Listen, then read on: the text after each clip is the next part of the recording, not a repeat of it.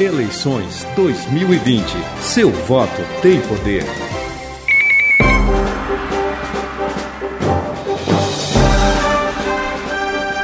Agora são 12 horas, 11 minutos e 50 segundos. É o contraponto da Cultura Voz do Povo que nós estamos apresentando na Rádio Cultura Rede Costa Oeste de Rádio e numa parceria com GDIA, Rádio Cultura de Foz do Iguaçu, nessa cobertura total que nós estamos dando às eleições de 2020. Hoje é dia da entrevista com Gustavo Tramontim, que é candidato a vice-prefeito na chapa de Tatiana Fruit. Gustavo tem 38 anos de idade, é solteiro, é natural do sudoeste do Paraná, da cidade de Pato Branco, mora em Foz do Iguaçu há 20 anos. É empresário do ramo ótico, formado em direito também, formado técnico em ótica e optometria, professor do curso técnico de ótica e optometria, tendo ministrado aulas em Cascavel, Pato Branco, Maringá, Toledo, Londrina e Curitiba desde 2003.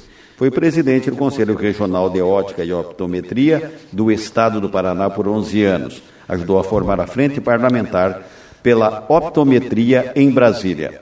É, Gustavo, obrigado pela sua presença aqui no estúdio da Rádio Cultura, obrigado pela consideração com o jornalismo da nossa emissora. Uh, te agradeço e já engarupo a pergunta que eu tenho feito comum a todos. O que, que te move, o que, que você enxerga como cidadão e como político a ser candidato a vice-prefeito na chapa, no caso específico da Tatiana Fruit? Bom, boa tarde a todos, obrigado. A todos os ouvintes também. O que me move, Nelson, é, sentimento de revolta. Eu me sinto revoltado em ver o potencial da nossa cidade. Foz do Iguaçu, ela é internacionalmente conhecida. E nós não estamos dando atenção devida nem sequer ao turismo, quem dirá o nosso povo. Nós temos um potencial gigantesco em nossa cidade. Nós temos aeroporto internacional, nós temos cataratas, nós temos uma fronteira importantíssima, a mais importante do, do país. E esse potencial todo está adormecido por falta de uma gestão competente voltada à nossa cidade, a fomentar esse potencial todo, Nelson. Agora são 12 horas e 14 minutos, Nélio, então é você que começa perguntando. Vamos lá, candidato, então, para pegar esse gancho da revolta, ao longo da sua vida aqui em Foz do Iguaçu, que tipo de interação com poder legislativo, executivo, exatamente mostrando a revolta e mostrando caminhos para que algo seja feito. Ok, Nélio, note, é, eu preciso então lembrar que você leu no, no, meu currículo, eu fui presidente do Conselho Paranaense de Ótica e Optometria. E de forma inquieta, eu sempre lutei pela categoria. Né? Visitei o Legislativo Federal, bati a gabinete, a LEP também, certo? Sempre buscando o, o melhor para a nossa categoria. E eu noto, eu noto que aqui a gente precisa ter ações voltadas nesse sentido para a cidade. Nós temos que ter os gestores que busquem todas as alternativas possíveis e impossíveis para fomentar a nossa cidade. A exemplo de como eu fiz um conselho, um conselho pequeno, né? Eu fiquei 11 anos, fui reeleito várias vezes. Eu acredito que um pouco até pela, desenvoltura, boa desenvoltura na, na nossa gestão. Fomos um, um dos conselhos mais atuantes no estado do Paraná. Ponto, inclusive, de, de abrirmos com o parlamentar do Paraná a frente parlamentar. Então, essa dinâmica ela tem que ser trazida para o município. Nós temos que ter é, é, gestores municipais alinhados com o governo federal, alinhados com a Itaipu, alinhados com a LEP, alinhados com o legislativo, porque só assim a gente vai conquistar cada vez mais coisas positivas para a nossa cidade. Não tem outro caminho, tem que ter carinho, vontade, tem que ter celeridade, não deixar a coisa para amanhã ou para o último ano, né? Para quem sabe tentar uma reeleição. Agora são 12 e 15 Dante. Candidato, eu quero saber como que se deu a, essa união entre você e a Tatiana. Uh, se existe uma troca de favor ou de cargos uh, depois de reeleito, porque às vezes essas composições têm disso, né? aquela, aquela porcentagem de cargos comissionados para o vice. E qual a atuação como vice você gostaria de ter? Muito bacana a sua pergunta, Dante. Note o seguinte: eu, eu e a Tatiana é, Fruit nos conhecemos há algum tempo, o convite já, já aconteceu desde quando ela decidiu, então, ser candidata a prefeito. Mas eu fiquei um pouco reticente, né? relutante, né? porque será uma dedicação, tenho os meus negócios, tenho os meus projetos. Né? Mas durante a pandemia, a condução do, da gestão municipal frente à pandemia, que não resolveu a pandemia, que criou outros problemas econômicos, empregos, sociais, psicológicos, etc., né? É, me deixou revoltado. me deixou muito revoltado e aí eu, eu pensei que era um sinal para que eu realmente viesse compor com a Tatiana com um discurso é, de fomentar essa cidade, de mudar, de trabalhar pelo povo iguaçuense. Né? É, com relação à sua outra pergunta, né, se existe alguma promessa, não, nada. Eu recebi o convite para fazer a diferença. Eu pedi algumas coisas básicas para a Tatiana. Tatiana, eu vou ter voz como vice-prefeito? Sim, Gustavo, você vai ter voz. Nós vamos somar. Nós, nós dois seremos um. Isso é interessantíssimo. É, a, a, só isso que eu pedi. Eu não quero ser um, um vice-prefeito morno, eu quero ser um vice-prefeito atuante. E ela me escuta muito, eu escuto muito ela. Nós não prometemos nada para ninguém. Nós temos no nosso plano de governo a promessa de que iremos preencher os cargos de secretaria com pessoas gabaritadas, cargos técnicos. Como é que você vai gerir bem uma secretaria com um secretário que tá, não está sintonizado, né? não, não tem a ver com aquela secretaria? Olha, a chance de errar é muito maior. Você tem que buscar uma pessoa que tenha condizência para assumir a postura de secretário de determinada área. Agora são 12 horas e 17, é o contraponto da Cultura Voz do Povo, na Rádio Cultura de Foz do Iguaçu, Rede Costa Oeste de Rádio, hoje entrevistando Gustavo Tramontim, é candidato a vice-prefeito na chapa de Tatiane Fruit, e quem faz uma pergunta para o candidato é a Cida Costa. Candidato, o senhor está falando de momento de revolta por o senhor ter decidido ser, é, aceitar a, a, a ser vice-prefeito é, na chapa de Tatiana Frutti. Eu pergunto para o senhor, o empresário, a gente está vendo esse, o empresariado nesse momento que passou esses sete meses com dificuldade, ou tendo que colocar os funcionários em algum é, é apoio do governo federal, ou dando férias, ou nessa área de geração de emprego. É, de Foz do Iguaçu na área, o que, que o senhor pretende fazer? Como o senhor vê? Tem impostos ainda aí pendentes? Qual que é a posição do senhor com relação a isso? Tem algum posicionamento já? Ok. Cida, é o seguinte, turismo é a primeira, a, a, o primeiro nome que a gente vai lembrar sempre em geração de empregos na nossa cidade. Foz do Iguaçu é lembrado internacionalmente como destino turístico. O turismo vai ser tratado com carinho, vai ser sempre a, o principal fomentador da economia. Tá? É, mesmo antes da pandemia, a gente não via um atendimento especial junto ao turismo. Tá? Durante a pandemia, pior ainda, porque enquanto os profissionais da área de turismo ficaram desassistidos, é, motoristas de táxi, guias, ficaram sem emprego, sem trabalho. Nesse mesmo momento, você iniciar uma obra de uma reforma do é, Centro Municipal de Turismo de, de Artesanato, gastando mais de 3 milhões, eu acho que não é eleger prioridade com sabedoria. Tá? Então, nós precisamos pensar no nosso povo, na, na nossa mão de obra, tá? que está tão desassistida. Tanto fomentou o município com ISS, etc., outros impostos, o seu trabalho, e quando mais precisou, o município virou as costas. Bom, nós temos também que aproveitar é, o, o, o, que nós vivemos esse ano e tirar como lição. Foz do Iguaçu não pode viver só do turismo. Nós temos que fomentar primeiramente o turismo, sempre, mas nós precisamos sim trazer empresas limpas, empresas que venham contribuir com a nossa cidade. Note, nós temos uma logística é, privilegiada. Nós estamos, o pessoal fala que Foz do Iguaçu é fim de linha. Eu não concordo com isso. Eu falo que aqui é o começo da linha, tá? Nós somos a fronteira mais importante, vizinha de dois importantes países. Nós temos um aeroporto internacional. Que local mais estratégico que Foz do Iguaçu na região para ter um parque tecnológico? Né, voltado à produção de softwares, né, é um polo têxtil. Então, nós temos como trazer empresas que venham agregar a nossa cidade, fomentar o nosso, o, o, a nossa geração de riquezas, sem destoar o turismo. Agora são 12 horas e 20 minutos, mais 40 segundos. Nélio, faz mais uma pergunta. Vamos lá, candidato, é, na coligação é, são apenas dois partidos, o Perfeito. seu, o Avante, e o PROS, que é o, que é o partido da candidata a prefeita. Numa eventual eleição, como compor as forças políticas para uma boa administração? Como é que está o trabalho em relação também à eventual eleição de vereadores nessas duas frentes partidárias? Bom, nós é, vamos somar muita força, sim, com o governo federal, com a Itaipu. A Tatiana Flete conversa diariamente com o general Silvio Luna, que é um ótimo gestor, o melhor gestor que a Itaipu já teve. Ele fez em um ano e meio o que a gente não via há décadas ser feito pela cidade. Né? É, e através desses contatos, dessa, dessa parceria, nós temos um deputado estadual, que é o esposo da Tatiana, também, que pode conseguir fomentar a nossa, a nossa cidade e o nosso trabalho. Basicamente é isso. Em relação a vereadores? Vereadores, vamos esperar as eleições. Né? Nós temos aí é, vários nomes, né? E apostamos que os nossos é, chegarão lá. 12 horas e 20 minutos. Dante?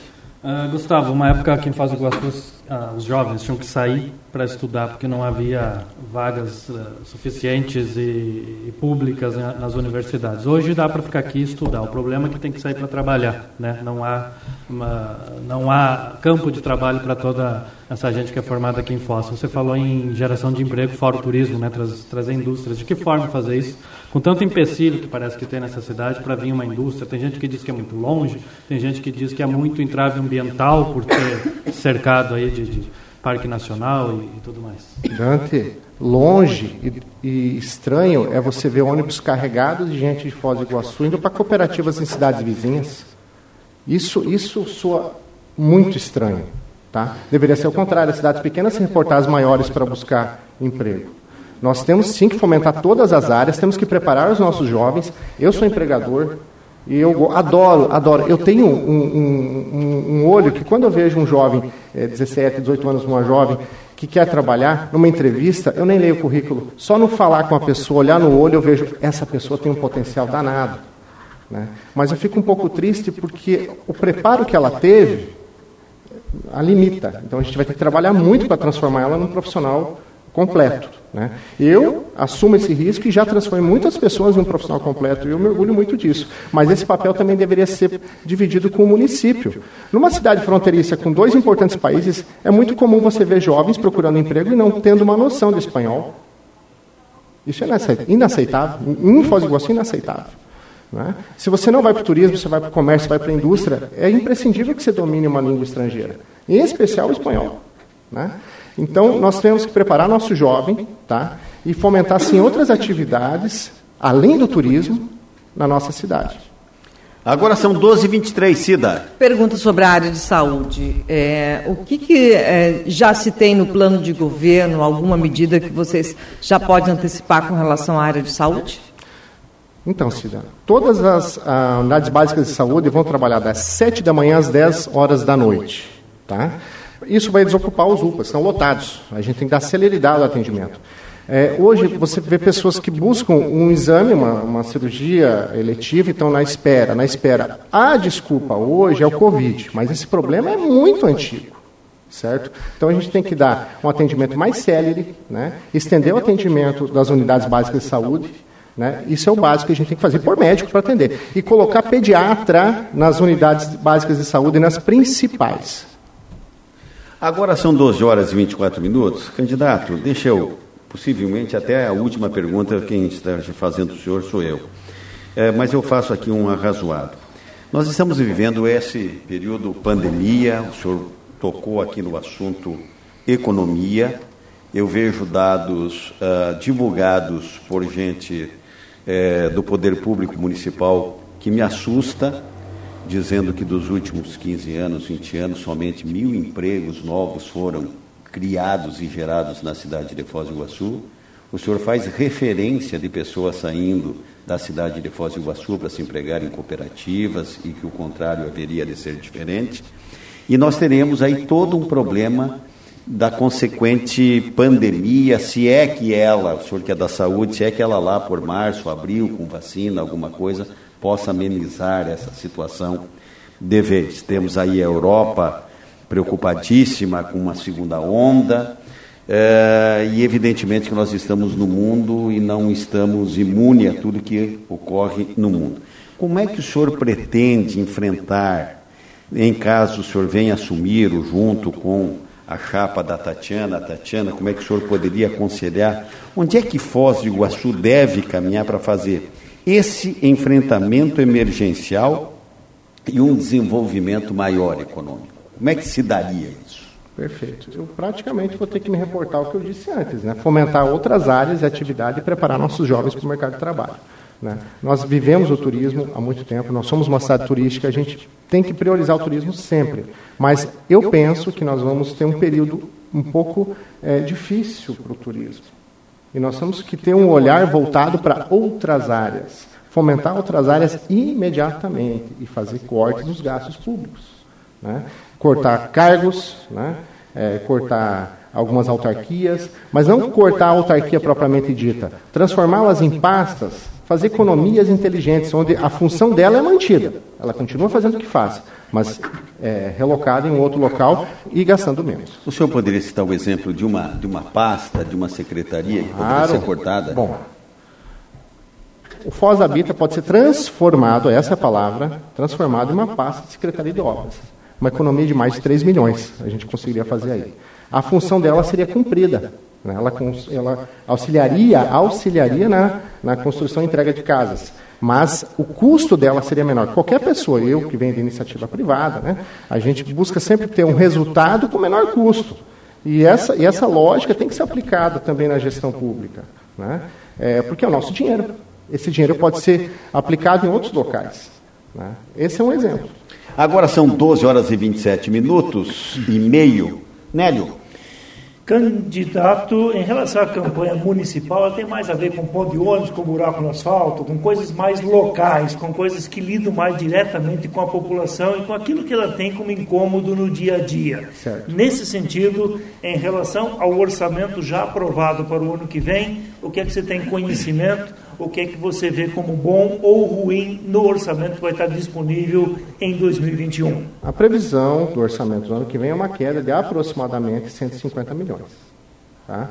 Então nós vamos ter que ajustar as contas públicas para acompanhar essa previsão. Nós não podemos ir gastando e dando cargo para todo mundo. Tá? Eu questiono aí a atual gestão 124 cargos ligados ao gabinete do prefeito com salários até 11 mil reais.